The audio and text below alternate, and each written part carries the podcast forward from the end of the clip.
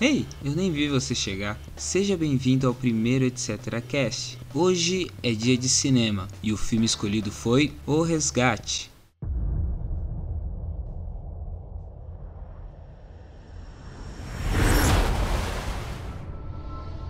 You're hoping if you spin the chamber enough times, you're gonna catch a bullet.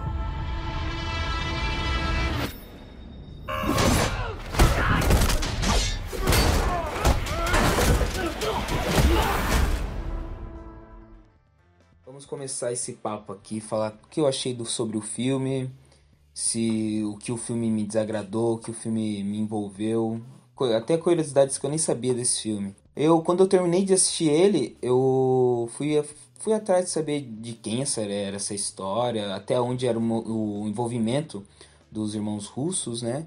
Aí eu vi que era uma adaptação de uma graphic novel do Joey Russo com Under Parks, lá de 2014. Nem imaginava que era uma graphic novel, nunca nem ouvi falar. Tá certo que a minha bolha é, é bem coisa de super-herói, assim, então em questão de graphic novel, de HQ, é bem mais a parte americana, né? Então me, me surpreendeu saber que o Joey Russo já, já tinha feito até um, um trabalho em, em, em, aspecto de quadrinho, né? Aí a, a, produção desse filme, ela é bem interessante de se pesquisar. A produção é feita pelos irmãos russos, né? Os visionários diretores de Vingadores Ultimato, Vingadores Guerra Infinita, de Capitão América, Guerra Civil e Capitão América Soldado Invernal. Então a gente já até pode esperar uma grande ação do filme, né? E a direção é de um estreante que é do Sam Hargrave. O Sam, ele era um coordenador de dublê.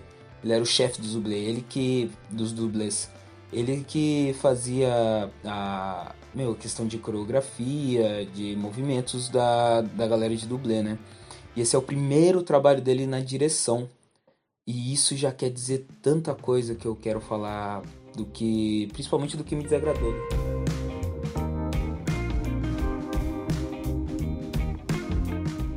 Falando disso, o Sam ele trabalhou também no Ultimato, na, no Guerra Civil e no Incrível Atômica.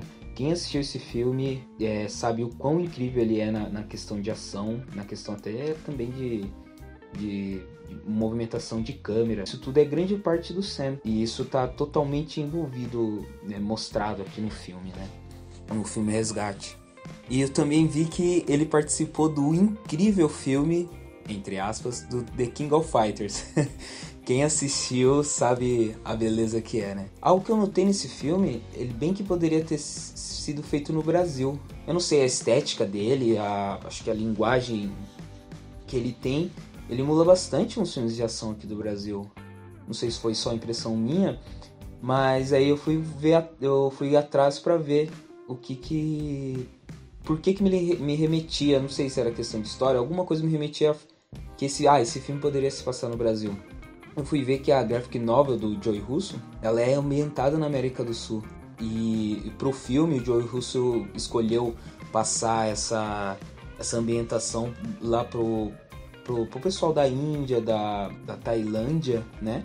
Por isso até que, meu, a questão ali da, das favelas, que, que parece logo no comecinho do filme é tão Brasil assim, eu me identifiquei bastante, achei bem legal esse, esse ponto.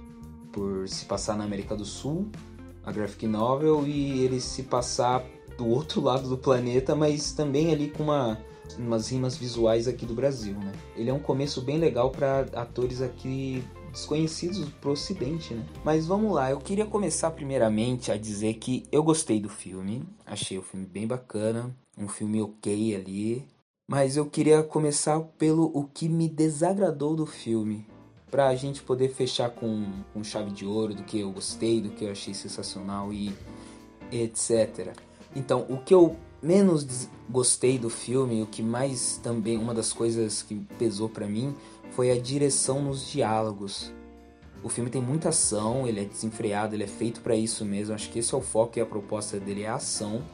Mas o momento que ele tem que desacelerar e, digamos, desenvolver os personagens ali é bem, acho que é amador a direção que ele dá nos atores, sabe? E isso se reflete principalmente no menino, no Ovin. Ovin? Acho que esse era o nome do menino. Se eu estiver errando, me desculpem ele é muito fraco. Eu acho que o papel dele pedia muito mais do que o ator conseguiu entregar.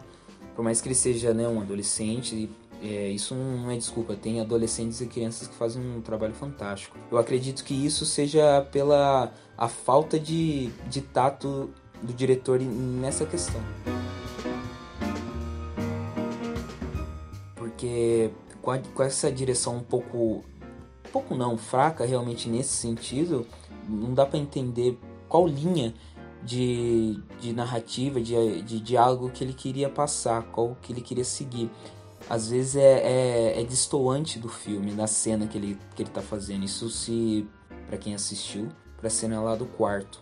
Que ele tá descansando, que até parece o David Harbour grande David Harbour. Mas tirando o menino, meu, o vilão, o coronel e a equipe do Tyler, que é o Chris Hemsworth, ele, meu, é totalmente esquecível, sabe? Além de faltar tempo para eles, quando tem tempo para esses personagens, é tão o diálogo é tão expositivo que te, te, te falta tato.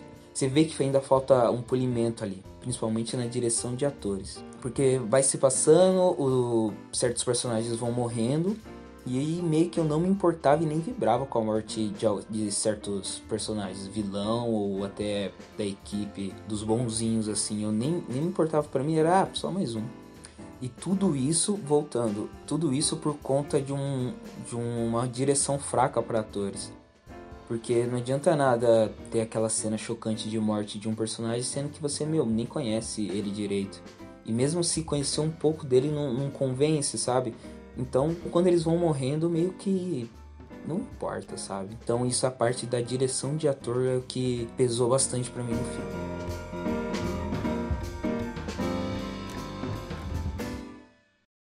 Mas o que realmente me chateou nesse filme é a falta da música.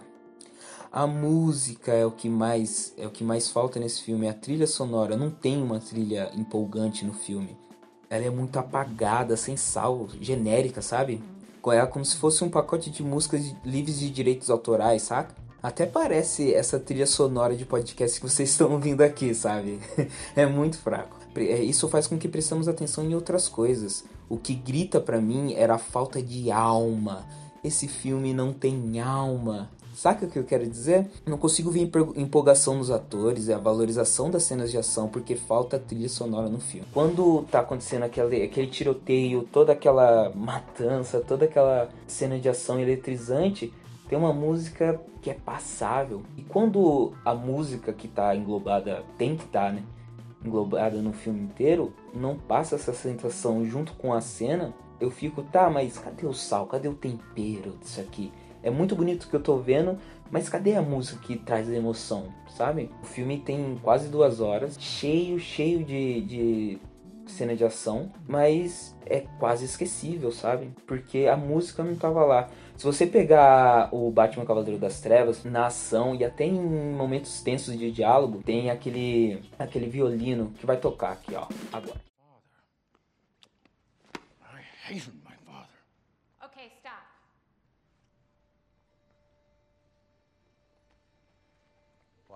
Hello, beautiful. You must be Harvey's squeeze. Hmm? And you are beautiful.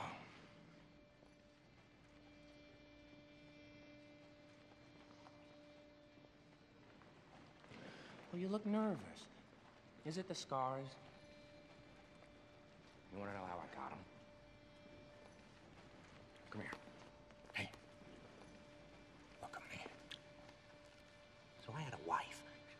Beautiful, like you, who tells me I worry too much, who tells me I ought to smile more, who gambles and gets in deep with the sharks.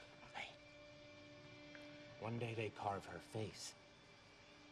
We have no money for surgeries. She can't take it. I just want to see her smile again. Hmm? I just want her to know that I don't care about the scars.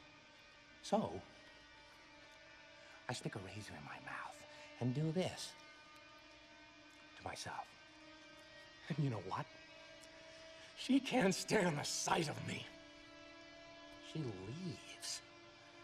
Now I see the funny side. Now I'm always smiling. a little fight in you. I like that. And you're gonna love me. Tá vendo como é angustiante? A música cresce, aquilo fica com você, você fala, meu Deus, o que vai acontecer agora? E o que é totalmente passável nesse filme. E não adianta falar que ah, não é a proposta dele, meu, é um filme. Filme tem que ter roteiro, tem que ter música, tem que ter edição, tem que ter. Meu, fotografia tem que ter tudo. Então a música foi totalmente sensal, genérica, e o que tirou a alma do filme pra mim. Mas, né, chega de falar de, de coisa ruim que eu não gostei. Senão, nossa, no primeiro episódio do podcast a gente meteu o pau assim no, no filme. Capaz de ninguém voltar aqui pra ouvir, né? Ah, Rafael é muito chato. Mas então vamos falar de coisa boa, vamos lá.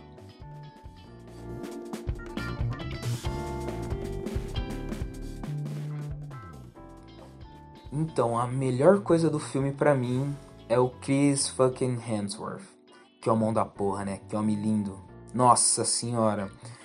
Ele segura muito o filme. Obviamente, ele é o ator, ele é o maior ator desse filme, né? Mas ele já se provou como galã, ele já se provou mais ainda como ator de comédia, que para mim é o forte dele. Ele é muito bom em comédia. Em filmes horríveis, assim, é, é o que ele faz em, em, comédia é muito bom. Igual aquele Caça-Fantasma da, das meninas, versão mulheres, sabe? Ele é excelente na comédia, é muito bom. O que ele fez também em Thor Ragnarok, ele transformou. Não, não só ele, né? Logicamente com Taika. O, o jeito que ele se porta na comédia é muito interessante, é muito legal. Eu sempre, meu, choro de rir. E aqui ele prova também que ele tem um, ali um outro caminho para para explorar mais, né, para se aventurar mais, que é aquele filme do famoso herói surrado pela vida, aquele clichê básico. E, e nisso dele se provar, ele, ele, ele é tão foda. Eu gosto, pelo menos eu gosto tanto dele que na, nessa mesma cena que eu falei anteriormente dele na, na cama com o menino, no momento de exposição do filme, sabe?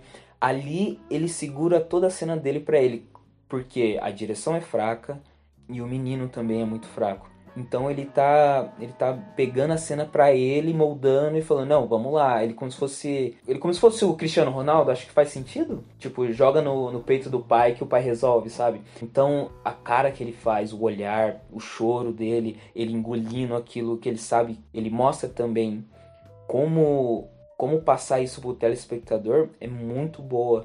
Ele fez, ele fez melhor para mim, é que a gente também já, é, pelo menos eu, já conhecia mais o personagem, já tinha mais, mais identificação com ele, né? Mas aquela cena no Guerra Infinita, que ele tá conversando com o Rocket na nave lá da, dos Guardiões, aquela cena que ele fala que ele não tem mais nada, a mãe morreu, o pai morreu, e a única coisa que sobrou para ele é ser um herói, é aquele choro contido, mas como ele quer ser o herói que ele, né, que ele tanto sonha, ele não deixa transparecer, e aquela cena para mim é uma das melhores do universo Marvel.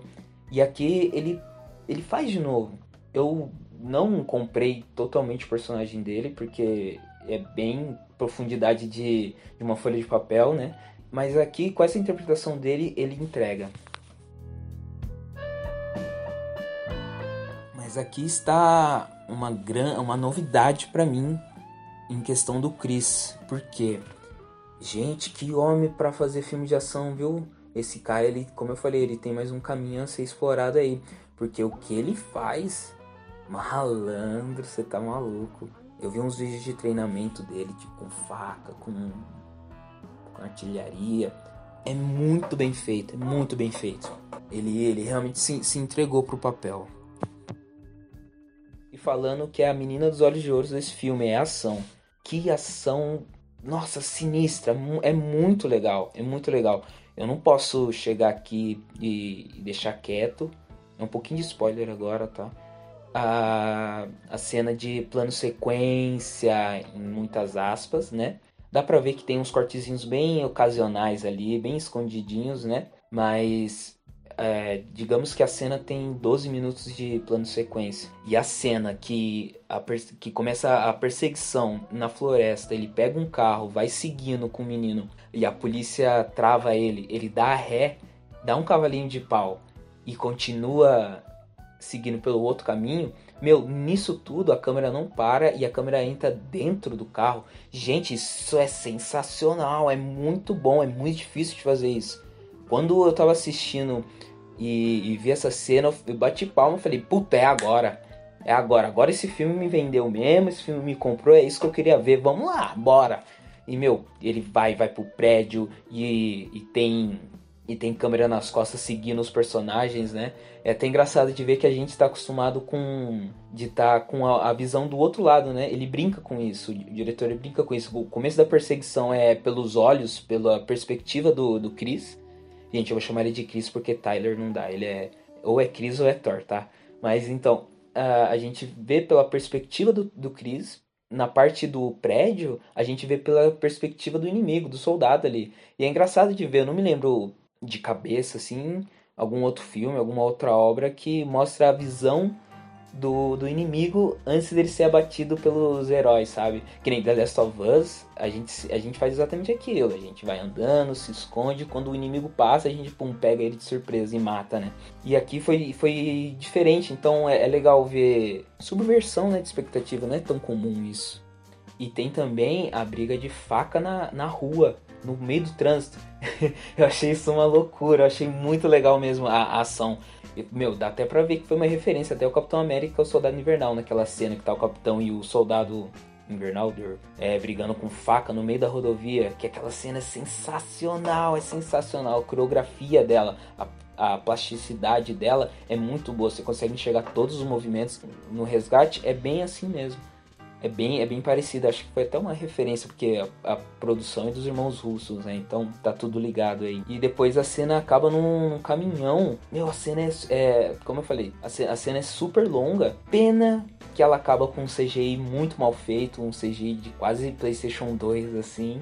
Infelizmente, mas a cena cumpriu seu propósito e é muito legal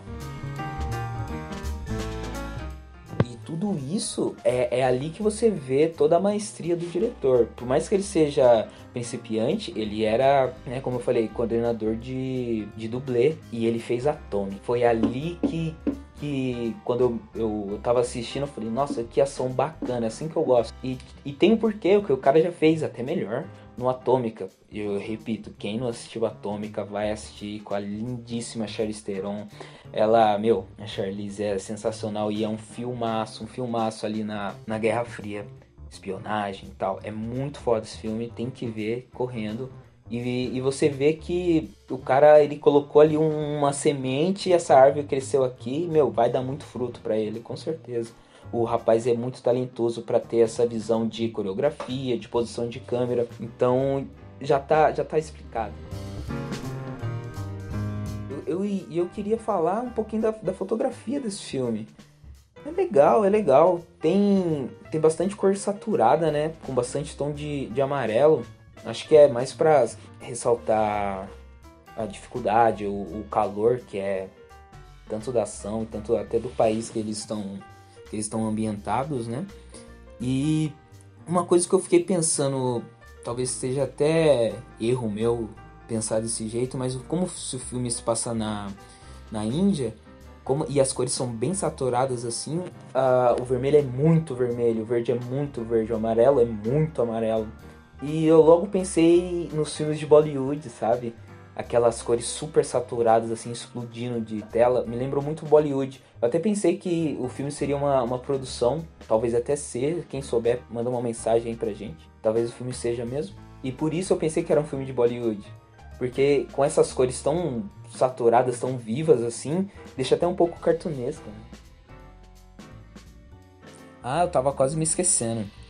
Eu queria perguntar umas coisas para ver se alguém entendeu, porque tem coisas que eu não entendi aqui e também, desculpa, o filme também não merece tanto de eu ir atrás e meu Deus e fazer final explicado que nem muito muito canal aí, né? É, alguém entendeu se o Chris tem teletransporte ou não? Porque na cena lá de ação de 12 minutos lá na parte do prédio, meu, ele dá uma teletransportada ali que eu falei, caramba, eles têm poderes agora, é o Thor mesmo. E outra coisa que eu não consegui entender. Por que que o mafioso lá, o Pablo Escobar, indiano, tava dentro do carro da polícia mandando na polícia? Eu fiquei tipo, what? Meu, é mesma. Passando aqui pro Brasil, é a mesma coisa que se o Fernandinho Beiramar tivesse dentro do carro do Sérgio Moro, sabe? Eu achei bizarro. Eu falei, ok, filme, calma. Tá certo que a polícia é corrupta, mas calma aí, não é assim também, né? Ainda tem regras. E alguém entendeu aquele final? Eu realmente eu acho que Gente, spoiler para quem não viu, acho que não é o Tyler não, é só alguém muito parecido ou então uma imaginação do menino ou algo assim. Eu não entendi. Se alguém souber, me explica aí, manda pra mim. falando assim do, do geral do filme, gostei bastante. O filme, claro, tem filmes de ação melhor. Você pega qualquer filme do, do Denzel Washington, é melhor que esse. Tem que é o, o meu queridinho que é Mad Max. Tem filmes de ação melhores, com certeza. Mas para uma estreia de um diretor, e desculpa, eu até tenho um pouquinho de preconceito, eu sei que ela tá melhorando nisso, mas filme da Netflix. Então, é, num, num balanço geral, o filme é bem divertido, é bem legal. Vale a pena você você tirar ali uma tarde com uma pipoquinha e assistir ali, porque é uma, uma ação honesta, sabe? Tem ali um pouquinho de profundidade, um pouquinho de drama, é bem legal. Mas então, só reforçando, o filme cumpre suas expectativas, com personagens e a direção meio fracos, mas a ação é muito boa e muito bem filmada. Eu não sou professor, eu nem, nem tenho vocação para isso, então eu não sou do tipo de pessoa que dá nota. Eu sou mais falar se o filme vale ou não vale a pena, ou até onde ele vale a pena. E para mim, ele valeu. Senta aí na Netflix aí, pega conta de alguém, de algum amigo, se você não tiver e assiste. É, é um filme bem legal, filme bem filmado, um filme, filme bacanudo. Gostei, gostei mesmo. E se a Netflix continuar desse jeito, com, com filmes bons, que já teve O Poço, teve outros aí no começo do ano que foi tão bom quanto, meu, é só lucro. Hey, aqui é o Rafael do Futuro e eu percebi aqui na edição que não é que eu esqueci de agradecer a todo mundo que, que ouviu, agradecer quem me apoiou também. Espero que tenham gostado. A gente pode aqui mudar o formato, uh, trazer convidado, vocês dar pauta para mim. Uh, indicar filme, série, seja o que for. Eu tô brincando, tô aprendendo com tudo isso aqui. Tá sendo muito divertido. E realmente espero que gostem. Então, meu, me sigam lá, é Rafael Quintiliano, principalmente no Instagram, Instagram, quero investir nele. É, me segue lá, Rafael Quintiliano, curte lá, a gente está sempre por aqui. Quero mais fazer mais e mais programas para vocês. E meu, curta, comenta, compartilha e etc.